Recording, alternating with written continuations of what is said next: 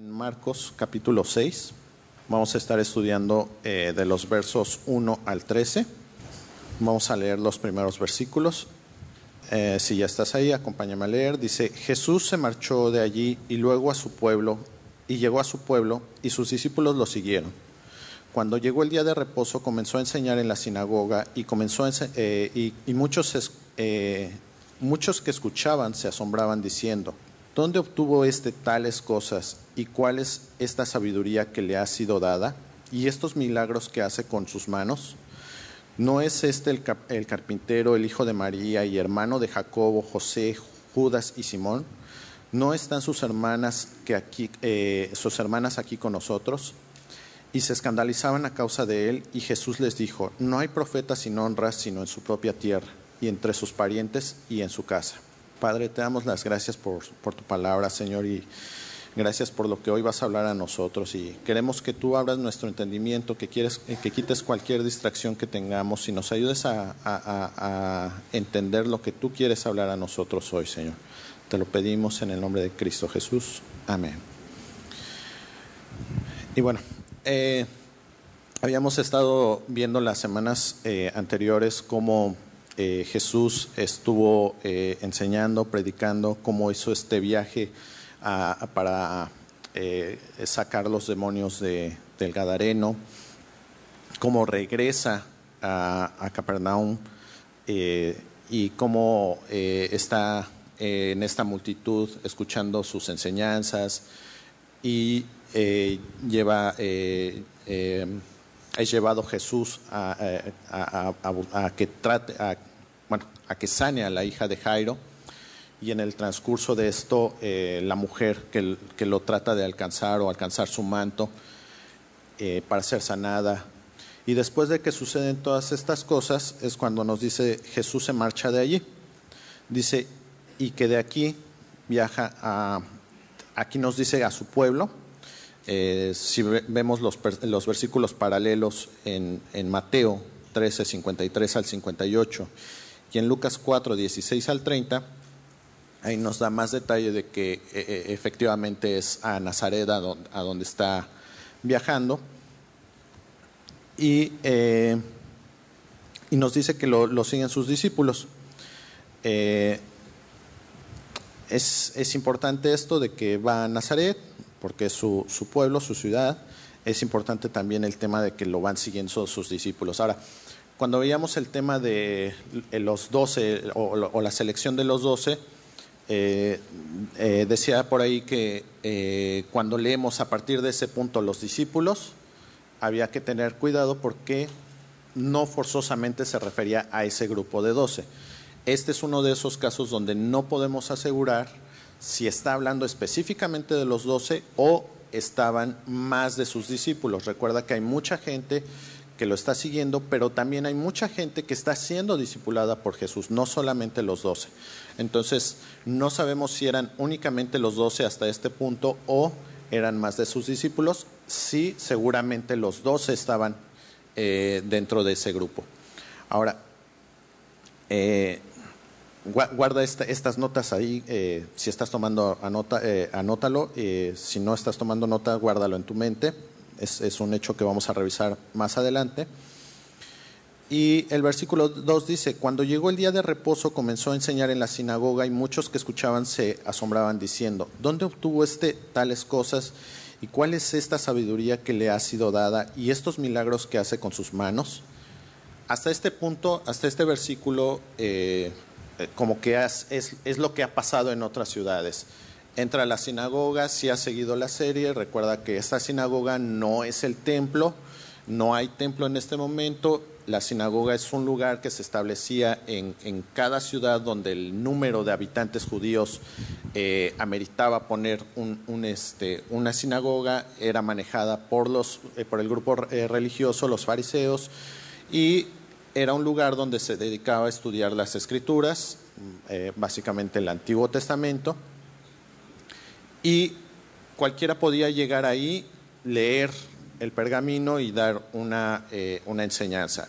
Estaban ahí los, los escribas, los fariseos, escuchando, atentos a lo que se enseñaba, y cuando algo no parecía a, ellos, pues era cuando eh, se hacía como pasa eh, en, varios pasajes que atacan a Jesús diciendo que está enseñando algo que no es correcto, ¿no? Que en este caso no era que fuera, no fuera correcto, sino no coincidía con lo que ellos creían. Pero estas son las sinagogas y como dije, hasta aquí todo se ve muy normal, ¿no? Y la gente también que está aquí presente, dice, wow, se enseña de una forma diferente, enseña este, con poder, con autoridad. O sea, esto ya lo hemos visto en otros pasajes. Y wow, hace milagros, wow.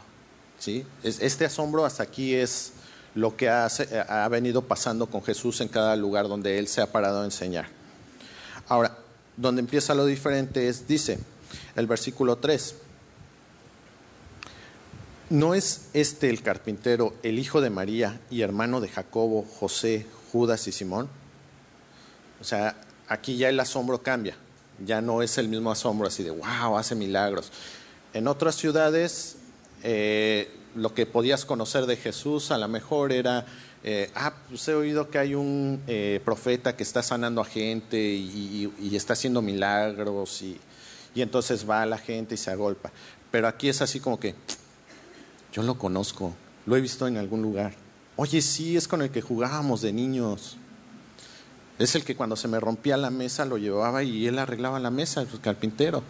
O es el que nos construyó la casa, pues el carpintero. ¿No? Ahí ahora enseñando. No, no le creo. Esta es la reacción que hay. ¿Sí? De, no, o sea, no, no, no, no puede ser profeta, no puede ser Dios, o sea, no puede ser el elegido. Si fuera el elegido no sabría ni de dónde llegó. ¿sí? Y, yo conozco quiénes fueron sus papás. Era carpintero su papá. Ni siquiera era este, escriba, no era ni fariseo, no era sacerdote, o sea, como que quién es, ¿no? O, o mejor dicho, quién se cree que es queriendo venirme a enseñar escrituras y si a qué horas estudió, si estaba en, la carpintería todo el día. ¿no? Y entonces, todas estas preguntas, todas estas cuestiones que ellos hacen, dice, conozco a sus hermanas, conozco a su mamá. El tema aquí es, no cuadraba, no coincidía con su idea de lo que ellos decían tiene que ser Dios. Y eso llevado a nosotros es cuál es mi idea de lo que debe de ser un Dios. A veces eh, caemos en esta idea de que creemos que Dios está audicionando para nosotros para decir así de, pues mira, aquí está Jehová, aquí está eh, el Dios de los aztecas, aquí tienes, tú elige el que tú quieras y a ver cuál, cuál, cuál te gusta más. Dios no está haciendo esto. Dios no está audicionando para ver si me gusta como Dios o no. Dios es Dios. ¿Sí? Y el que define cómo es y cómo tiene que ser un Dios es Dios. El día que nosotros creemos un universo, tal vez ahí podamos nosotros decidir cuáles son las reglas. O podemos definir cómo tendría que ser un Dios para nosotros. Pero no es el caso. No creamos ningún universo. Y entonces Dios dice, así es un Dios. Un Dios que viene, que nace en un pesebre, un Dios que es humilde, un Dios que viene a servir, un Dios que no tiene nada de especial como hombre. Si recuerdas en Isaías, nos dice que es sin chiste, o sea, no, no tenía nada de, de particular como hombre. Y ese es el tema, eso es lo que aquí no cuadra, dice, o sea, no tiene nada de especial. ¿Cómo es posible que venga ahorita como profeta? ¿no? O sea, no, no lo acepto. ¿no? En, eh, en, Lucas puedes ver el detalle en los versículos que te dije, en el capítulo 4 del 16 al 30, nos da incluso el detalle de qué es lo que está enseñando en, en, ese, pasaje que habla de, de Isaías y llega y se presenta eh, Jesús y dice, ok, lo que acabamos de leer, hoy se está cumpliendo aquí. Y, todavía hasta ahí y vamos bien. ¿no? Hasta ahí así de, ok, eh, suena medio raro, pero a ver, sigue hablando.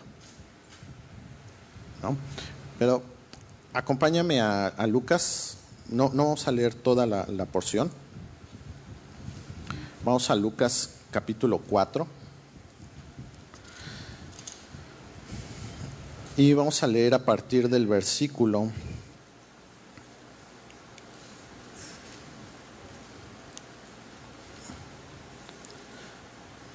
24. 23. Dice, entonces él les dijo, sin duda me citarán este refrán, médico, cúrate a ti mismo. Esto es, todo lo que oímos que se ha hecho en Capernaum, hazlo también aquí en tu tierra. O sea, queremos ver milagros, es lo que están diciendo, ¿no? Y Jesús añadió, en verdad les digo que ningún profeta es bien recibido en su propia tierra, pero en verdad les digo que muchas viudas habían en Israel en los días de Elías, cuando el cielo fue cerrado por tres años y seis meses, y cuando hubo gran hambre sobre toda la tierra. Sin embargo, a ninguna de ellas fue enviado Elías, sino a una mujer viuda en Sarepta, en la tierra de Sidón. Muchos leprosos había en Israel en tiempos del profeta Eliseo, pero ninguno de ellos fue limpiado sino Naamán el sirio. Y todos en la sinagoga se llenaron de ira cuando oyeron estas cosas y levantándose echaron a Jesús fuera de la ciudad y lo llevaron hasta la cumbre del monte sobre el cual estaba edificada su ciudad para tirar a Jesús desde allí. Pero él pasando por en medio de ellos se fue. Ahora, todo iba bien, eh, queremos ver milagros. No van a ver milagros, ¿no? Y entonces fíjate lo que les cita, les recuerda el, Antiguo Testamento. Y, esto lo, veíamos eh, en los estudios de los miércoles en, el libro de, Reyes.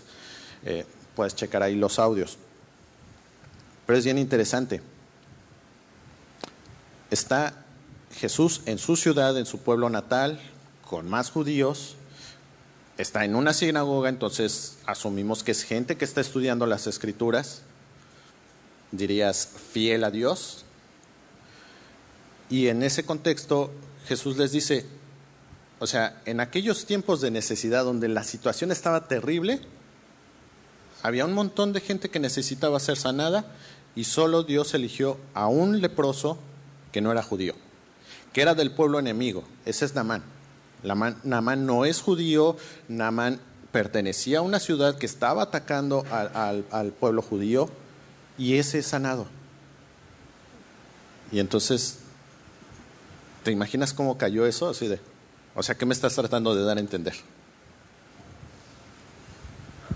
Que vas a, salvar al enemigo, pero a mí que soy aquí, que estuvimos jugando en la infancia juntos, y eso, o sea, ¿no me vas a, a traer un milagro? ¿No vas a traer sanidad? Y entonces es cuando se enojan. Eso, eso, eso fue así como que a lo mejor no les cuadraba lo que estaban escuchando, a lo mejor así como que tenían dudas, pero el punto que derrama es cuando les dice, ustedes no van a ver milagros. Prefiero hacer un milagro con alguien que no sea judío. O sea, esto es lo que les está diciendo. Y entonces, la reacción es tratar de asesinarlo. Ahora, no, no, no, logro entender la, escena, no me la logro imaginar. O sea, imagínate Jesús rodeado por un montón de, hombres ahí que tratándolo de arrojar por él. Y él se pasa así como si nada. No, no logro imaginarme cómo, cómo, pudo haber sido, pero no era el tiempo, no era el momento. ¿Sí? Y entonces, a pesar de que estaba rodeado y todo, él se pasa como si nada. Ahora, guarda esto en tu corazón, así como María, porque vamos a, volver a esto, ¿no? O sea, toma en cuenta, lo están tratando de matar. Ahora, en Mateo, tú dices que mala onda, o sea, pues no quiso hacer milagros, pues que le costaba un milagro chiquito, pues si ya había hecho un montón. Si vamos a Mateo capítulo 13, el mismo, el mismo pasaje,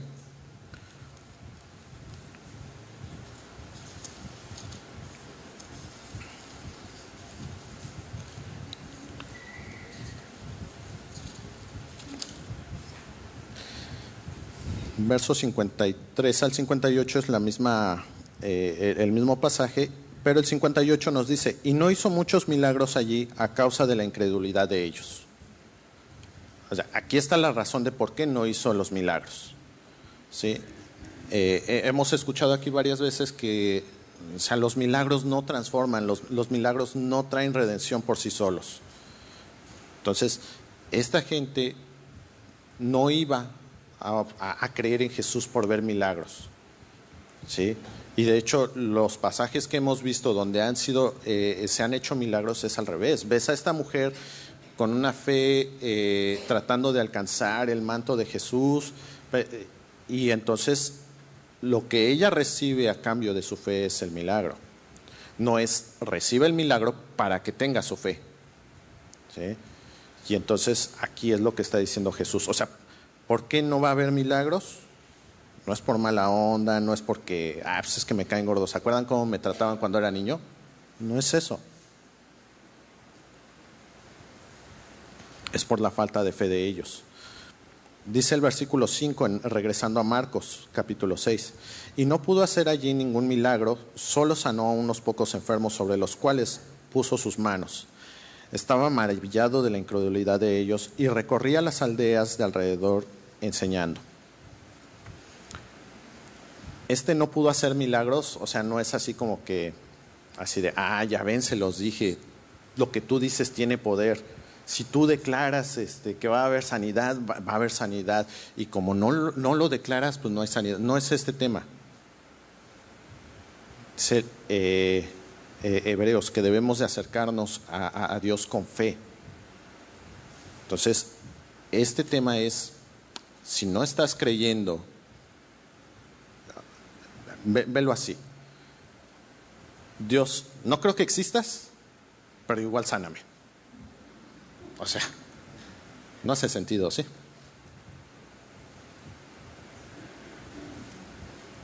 O sea, Jesús, eres un vil carpintero, no tienes poder para nada, pero sana un enfermo. O sea, ¿cómo? Suena ridículo cuando lo escuchamos, pero a veces eso es lo que hay dentro de nuestros corazones. Así de, pues igual y no creo que sea Dios, Mm, pues creo que la Biblia es un buen libro, pero pues así como que de veras hable de Dios. Eso de que un pez se comió a un hombre, eso de que nació de una virgen, pues no, está bueno como este, historia, como mitología. Pero si decimos, ay Señor, sáname, quítame de este problema, no cuadra. Y esa es la actitud que tiene aquí. No es que ellos le hayan quitado poder. Decía, no, no es como esto que vemos en las películas de, ay, los dioses griegos y romanos han perdido su fe, su, su poder y están débiles porque ya nadie les ora. ¿Tú crees que nuestras oraciones controlan a Dios? ¿Qué Dios tan pobre si nosotros podemos controlar lo que hace o no hace? No tenemos el control sobre Dios. No es, no es lo que nos está diciendo el versículo. El versículo nos está diciendo, si tú no tienes fe, Dios no va a obrar en tu, en tu vida. ¿Sí? Ahora,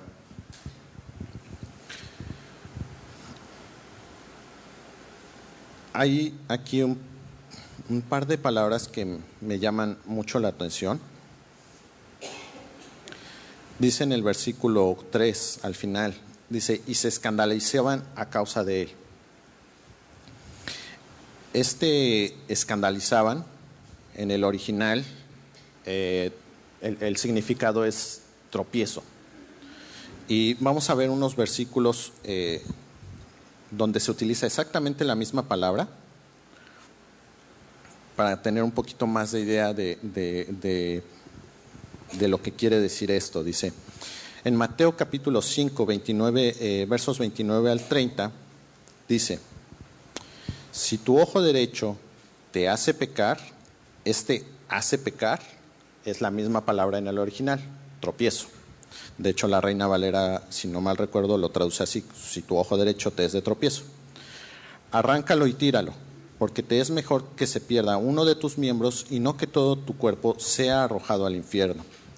Y si tu mano derecha te hace pecar, te es de tropiezo, es la misma palabra en el original, córtala y tírala.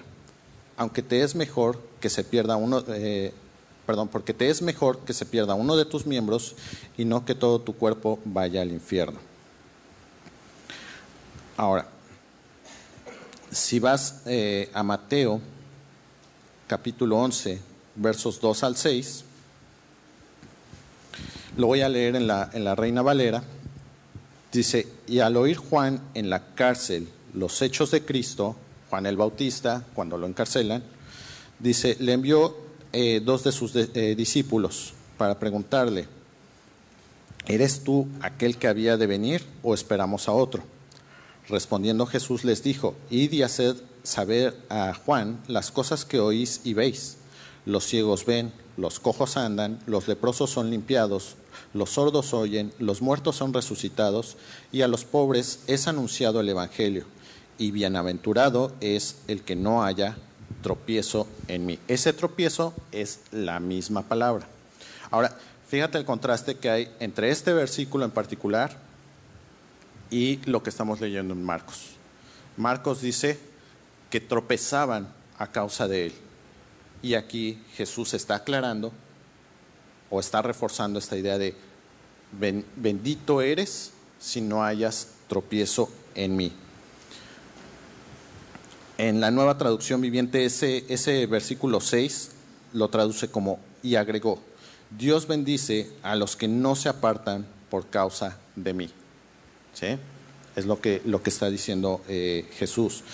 Ahora, en Marcos capítulo 4, versículo 17, esto lo estudiamos eh, hace algunas semanas, es en la parábola del sembrador y dice, pero no tienen raíz en sí, sino que son de corta duración, porque cuando viene la tribulación o la persecución por causa de la palabra, luego tropiezan. Ese tropiezan es la misma palabra en el original. Entonces, la Biblia nos dice que la piedra angular vino a ser de tropiezo y está hablando de Jesús. Entonces, fíjate bien, ¿quién vino a salvarnos del pecado? Jesús. ¿Quién tiene el poder para lavarnos y limpiarnos del pecado? Jesús. Y aquí nos dice que Jesús les era de tropiezo, que Jesús era lo que estaba provocando que pecaran. Ahora, ¿esto quiere decir que Jesús provoca que pequemos? No. Lo que nos está diciendo es lo que debiera de ser para salvación, lo que debiera de ser para quitarnos del pecado, por nuestra incredulidad, nos está haciendo pecar. No es que Jesús provoque el pecado, es que mi corazón endurecido me impide ser salvo, ser limpio, por Jesús que tiene el poder de hacerlo. Y entonces, ¿qué es lo que pasa? Sigo en mis pecados, e incluso peor, porque estoy ignorando a Jesús. Y esto es lo que nos dice aquí cuando dice que le será de tropiezo. Ahora, todo esto, ¿cuál es la reacción de Jesús ante todo esto que está pasando? Nos dice el versículo 5 que no pudo hacer ahí ningún milagro, solo sanó, perdón, el versículo 6, estaba maravillado de la incredulidad de ellos. Ahora, una pregunta que aquí me surgió es, eh, este maravillado en el original quiere decir extrañar, maravillarse, admirar, adular, asombrar, asombro, sorprender. Todos esos significados puede tener la palabra. Entonces, mi pregunta era, ¿puedo sorprender a Dios? Y varias veces hemos escuchado aquí que no. Entonces, vamos a entender esto. No puedo hacer nada que tome por sorpresa a Dios. O sea, ¿él sabía que todo esto iba a suceder? Sí. De hecho, les dice, o sea, me van a citar el refrán, o sea, él sabe lo que están pensando. ¿Sí? Entonces, ¿Lo tomó por sorpresa? No. Pero ponía este ejemplo.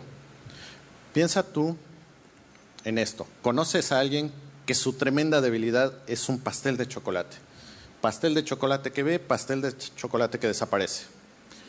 Y tú dejas un pastel de chocolate en la mesa, te vas, regresas y esta persona estuvo ahí, ya no hay pastel de chocolate. Y dices, me fui unos segundos, no es posible. O sea, sabías que iba a pasar, pero aún así tienes la reacción de, ¿cómo es posible? O sea, esta es la reacción que vemos en Jesús. O sea, sabía que iba a pasar esto, entendía que iba a pasar esto, no lo tomamos por sorpresa y aún así su reacción es, o sea, ¿cómo es posible que no entiendan, que no crean viendo todo lo que han visto? O sea, imagínate, a veces tú y yo pensamos así de, y, la Biblia nos, nos pone así un ejemplo de, benditos los pechos que te amamantaron. O sea, Qué maravilloso hubiera sido para nosotros poder haber conocido a Jesús. ¿Te imaginas qué padre tener un hijo como Jesús? ¿Te imaginas lo maravilloso que pudo haber sido estar ahí? Y bueno, esta gente lo tuvo así. Convivió cotidianamente con Jesús. Era una ciudad muy pequeña. Todo el mundo lo, veía, lo conocía. Y dice Jesús, conviviendo tanto tiempo, conociéndome, viendo cómo era el hijo perfecto, ¿Te imaginas a Jesús haciéndole un berrinche a María? No. Y entonces, ante todo eso, y dice Jesús, y aún así no creen. O sea, lo que les debería dar fe, porque dice, sí, yo vi su vida perfecta de cerca, no, no puede ser. Y entonces Jesús se queda maravillado, dice, ¿cómo es posible que no crean? Ahora, encontré dos lugares en todos en los evangelios que utilizan la misma palabra de maravillarse. Uno es este pasaje y el otro está en Mateo 8:10. Si eh, me acompañas ahí a Mateo capítulo 8, verso 10, este es el pasaje donde llega un centurión romano, eh, curioso, otro extranjero, y eh, le dice, yo no soy digno de que entres a mi casa, no merezco que entres a mi casa, sé que te ensucias si tú entras a mi casa, pero tú da la orden y yo sé que tú tienes poder, Él se va a sanar. Y entonces la respuesta de Jesús ante esto, capítulo 8, verso 10, dice, al oír Jesús se maravilló y dijo lo que, lo que, a los que lo seguían. En verdad les digo que en Israel no he hallado a nadie una fe tan grande. Ese maravillar es la misma palabra. Entonces, repito, no podemos sorprender a Dios, no podemos hacer algo que no se esperaba, pero sí podemos maravillar a Dios de dos formas, con nuestra incredulidad o con nuestra fe. ¿Con cuál quieres tú, con cuál quiero yo maravillar a Dios? ¿Con mi falta de fe, con mi incredulidad o por mi fe? Entonces, debemos de, debemos de pensar cuál, cuál sería lo que haría maravillarse a Dios en, en, cada uno de nosotros, no, no en los demás, sino en cada uno de nosotros. Ahora, Fíjate bien, Jesús está en su pueblo natal, está con todos los que lo conocen, predica las buenas nuevas, les dice, hoy están viendo cómo se cumplen esas escrituras que sus padres, sus abuelos, Abraham quiso ver y no vieron. Hoy ustedes lo están viendo. Y después de eso lo intentan matar. Y vamos a leer el versículo 7. Después de todo eso dice, entonces Jesús llamó, ahora sí, a los doce y comenzó a enviarlos de dos en dos, dándoles autoridad sobre los espíritus inmundos. Y les ordenó que no llevaran nada para el camino, sino solo un bordón, ni pan, ni alforja, ni dinero en el cinto, sino calzados con sandalias. No lleven dos túnicas, les dijo. Y añadió, donde quiera que entren en una casa, quédense en ella hasta que salgan de la población. En cualquier lugar que no los reciban ni los escuchen, al salir de allí, sacúdanse el polvo de las plantas de los pies en testimonio contra ellos. Saliendo los doce, predicaban que todos se arrepintieran. También echaban fuera demonios, eh, echaban fuera muchos demonios y ungían con aceite a muchos enfermos y los sanaban. Después de esto, de todo esto que pasó, agarra Jesús y dice, a ver, Juan, Pedro, vengan para acá. Ahora les toca a ustedes. O sea, no después del gran milagro eh, de, eh, sanar a la hija de, Jairo, no, no inmediatamente eso, después de eso. O sea, después de que eh, lo intentaron matar por estar predicando las buenas nuevas, ahora sí, vayan a predicar las buenas nuevas. No, pues yo escojo ir con Pedro porque por si se pone fea la cosa, ¿no? Y van los doce.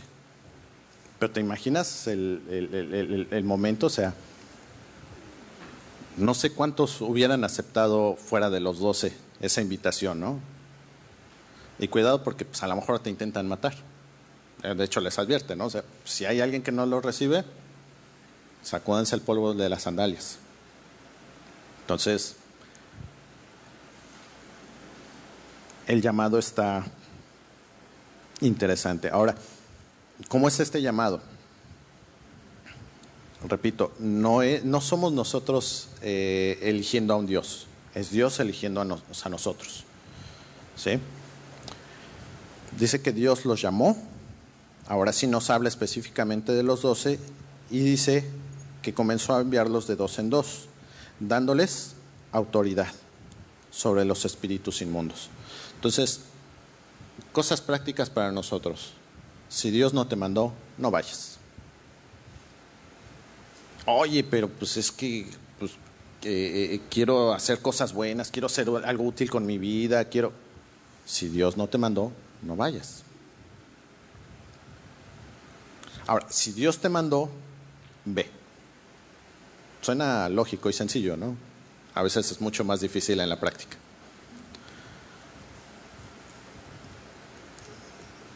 Si en, eh, si en ese momento, después de todos esos acontecimientos, Dios te hubiera elegido a ti o me hubiera elegido a mí y hubiera dicho, ok, ahora sí, te toca.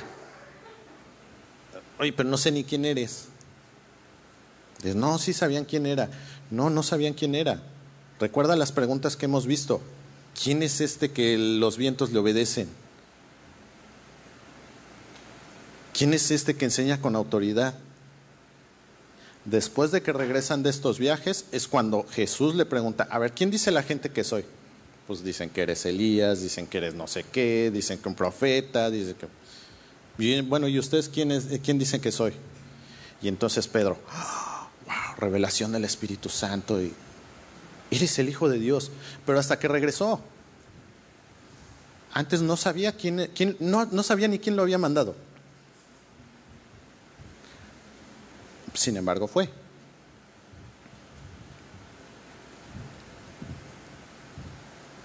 Y, les fue tan bien en el viaje que regresan todos emocionados. Oye, es que dominamos demonios, les decimos que se salgan y se salen. Y a veces nosotros con más conocimiento, no, mejor no voy. Que alguien más vaya. ¿No? Y ellos fueron. Ahora, decía también, si Dios no te mandó, no vayas. Oye, oye, puedes ir a intentar y sacar demonios y sí, sí puedes. Vamos a ver cuáles son los resultados de hacerlo, cuando Dios no nos da autoridad. Vamos a Hechos, el libro de los Hechos, al final de los Evangelios, capítulo 19, versos 13 al 16. Esto es en la ciudad de Éfeso. Eh, aquí ya es en los tiempos de Pablo. Pablo eh, eh, está, o Dios a través de Pablo está haciendo grandes milagros. Y en el versículo 13 nos dice, pero también algunos de los judíos, me, gusta este término, me, da mucha risa, exorcistas ambulantes, y tenían su tarjetita de presentación, ¿no? Trataron de invocar el nombre del Señor Jesús sobre los que tenían espíritus malignos, eh, espíritus malos, diciendo: Les ordeno que salgan en el nombre de Jesús, a quien Pablo predica. ¿Te, fijas? Ya, ya, lo oí como, como, como le, en el nombre de Jesús te reprendo. Y sale el demonio. Ah, pues sé la receta. Ah, pues ya, vi cómo le hace. Yo también puedo. Y, es genial esto. Versículo 14. Siete hijos de un tal Ezeba, uno de los principales sacerdotes judíos. O sea, no eran cualquiera, si quieres verlo así. Eran hijos de sacerdotes. Eran los que hacían esto. Pero el espíritu malo les respondió, a Jesús conozco y sé quién es Pablo, pero ustedes quiénes son. Eh, eh, hemos leído, ¿no? Esta, o sea, oye, es que eres el Hijo de Dios, cállate y sal. Jesús dice, cállate y sal y sale.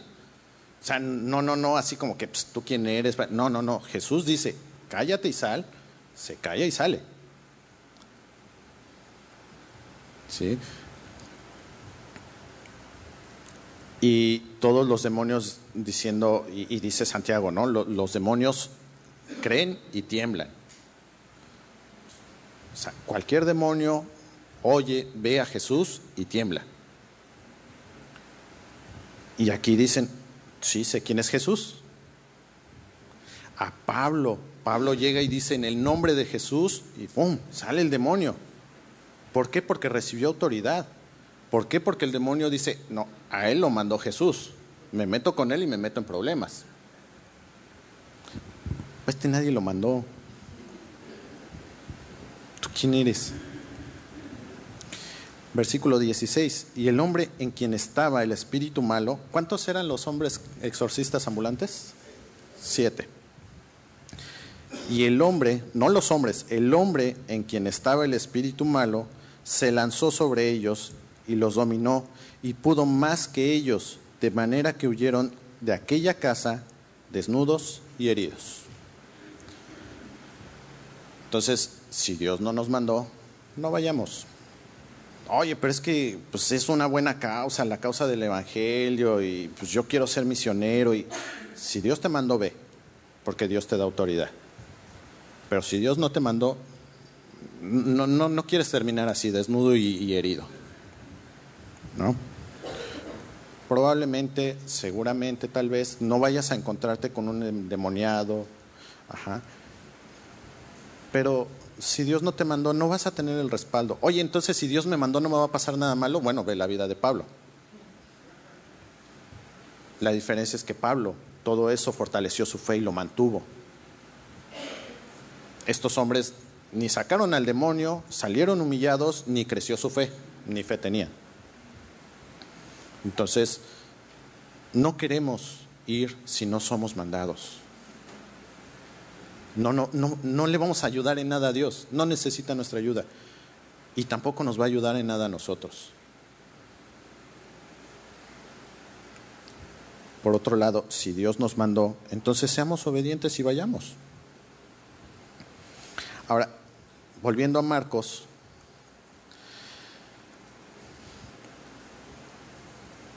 Fíjate,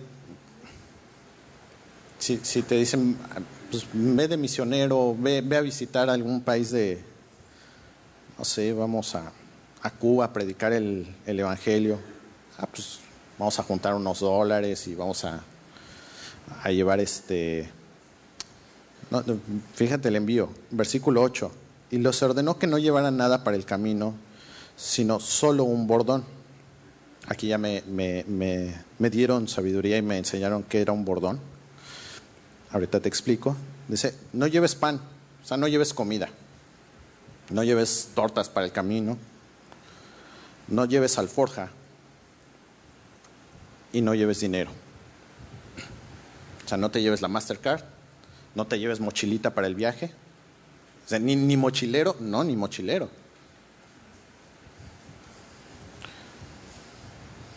Nada más puedes llevar un, un bastón, tu vara para, para el camino. Dice, sino calzado con sandalias, tus chanclitas que traes. Y si tienes más de una túnica, nada más llévate una. O sea, quiero aclararte que en aquellos tiempos tener una túnica era mucho. ¿sí? Me, explicaba eh, mi hijo eh, que en un libro que leyó de, que, que habla de las costumbres de cómo vivían los judíos en los tiempos de Jesús, era, mi hijo, aquí está tu, tu túnica. Guárdala bien, cuídala bien, porque tus bisnietos la van a usar. Una túnica. Entonces, cuando escuchas eso hace más sentido que digan, ah, se jugaron a, a suertes la ropa de, de Jesús. Pues sí, sí se estaban jugando algo de valor. ¿Sí? A lo mejor hoy en día tú dices, ay, pues tengo como no sé cuántas camisas, no sé cuántos pantalones, vestidos, el de fiesta, el de... Sí, pero no eran esos tiempos. Esos tiempos tenías una túnica, era de valor. Ahora, dice, todavía, si tienes la fortuna de tener más de una, llévate una sola. Entonces imagínate, mira, así como llegaste hoy aquí a la iglesia, lánzate. Hoy no, pero es que, lánzate. Pero pues si acaban de quererte matar allá, lánzate. Vas, te toca. ¿Qué estaba haciendo Jesús? Los estaba preparando para vivir por fe. Esta estaba fácil. Esta estaba fácil. Era ir, si no te escuchan, te sacudes las chanclitas, te sales y ya. Pero la que venía después era la complicada. Después de esto les advierte, los van a llevar a los tribunales, los van a llevar, o sea, tuvieron la de práctica, estuvo tranquila, sacaron demonios, todo bien padre, sanaron enfermos. Pero ahora viene donde va a haber persecución, donde se va a poner difícil, donde aunque quieran llevarse de comer, de hecho les dice Jesús eh, más adelante cuando los vuelve a enviar, dice, antes les dije vayan sin nada, ahora llévense todo lo que puedan que igual no les va a aguantar mucho, que se viene duro. Y esa es la, la comienda, o sea, aprendan a vivir apoyándose en mí. Oye, que necesito encontrar un patrocinador en aquella ciudad para que pues cuando llegue ya tenga donde caer y todo. No. Lánzate así. Si encuentras quien te aloje en, en esa casa, ahí quédate. Si no, pues salte. Entonces, escuchaba por ahí que decía, Dios no pide algo de ti, te pide todo.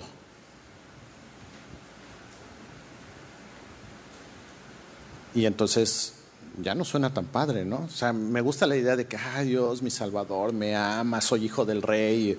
Sí, y como hijo del rey tienes que aprender a vivir como el rey. Y el rey no vivió en palacios. El rey no tenía en dónde reposar su cabeza. Y así es como los manda. Ahora, no regresan así de que, ay, es que estuvo bien pesado el viaje y no, no teníamos ni qué comer. No, o sea, regresan contentos. Se les sube tanto el, el, poder que, ahora quemamos estos, tú, tú dime, yo oro y fuego del cielo. Sí, ya, ya, ya aprendí que tengo poder y todo. Y, bueno, también tuvieron que aprender a usar su poder, ¿no? La autoridad que les dio también tuvieron que aprender a usar. Lo cual me lleva a Dios mandó a estos hombres que te digo, no sabían quién era Jesús. Mandó a estos hombres que no tenían claras las, las, las parábolas que, que, que estudiaron. ¿sí? mandó a estos hombres, que son los mismos que unos capítulos atrás, Jesús, no tienes cuidado de que perecemos con Jesús al lado.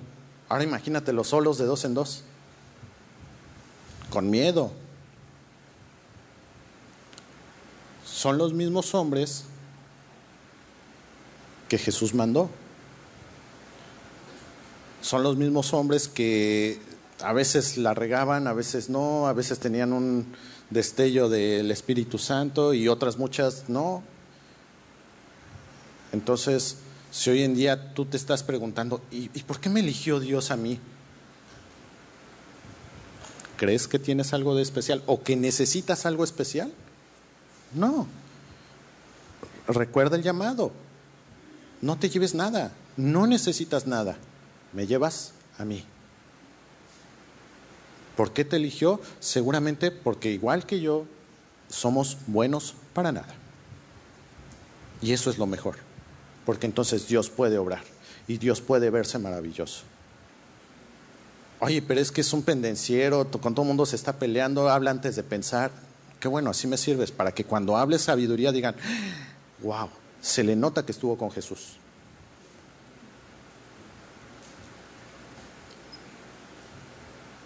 Entonces, cuando somos llamados, cuando somos enviados, no, no te preocupes por qué llevarte. Y hablo en todos los sentidos. Oye, es que no, he, eh, no me he preparado lo suficiente, no he... No sabían. Recuerda cuáles son sus oraciones. Oye, es que ora tú por mí porque pues yo no sé orar. ¿Crees que sabían ellos orar? Oyes el discurso de Pedro en Hechos y dices, no, es que sí oraba bien bonito. Bueno, escucha las oraciones de Pedro en los Evangelios. Dios nos va a pulir. Y ojo, esto no es así como que, ah, bueno, entonces pues no importa. No, o sea, debemos de darle lo mejor que tenemos al rey.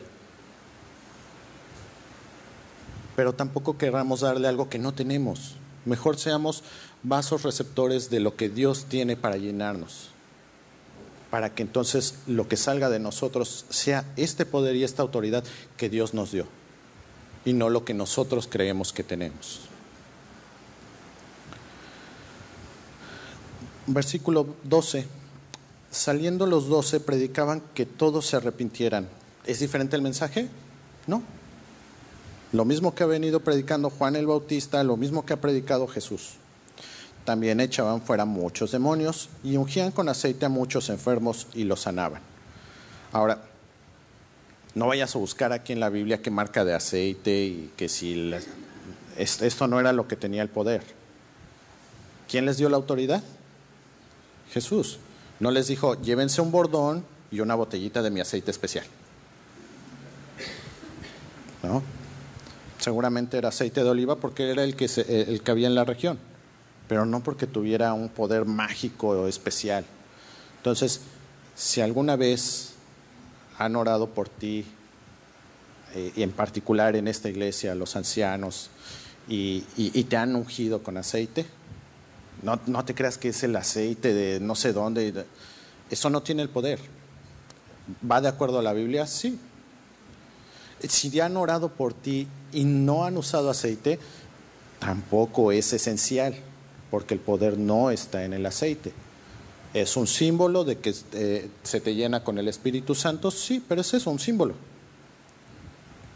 ¿Sí? Entonces, si alguna vez ves a alguien aquí orando por ti que te echa aceite, no, no, no, no te vayas a espantar, como que qué, ritual mágico está haciendo. Y, o sea, sí es bíblico, pero tampoco vayas a decir, no me echó aceite, no sirve.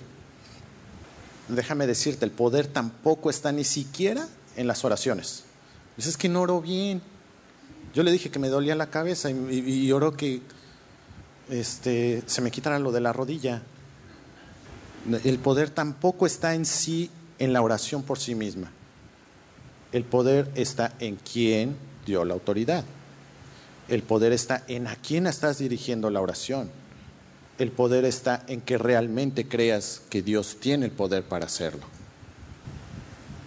con esto quiero decir que no aprendamos a orar, no, o sea, vamos a la Biblia, vamos a buscar cómo se ora, pero si no sabes orar, no te preocupes, tampoco sabías hablar y aquí estamos todos hablando.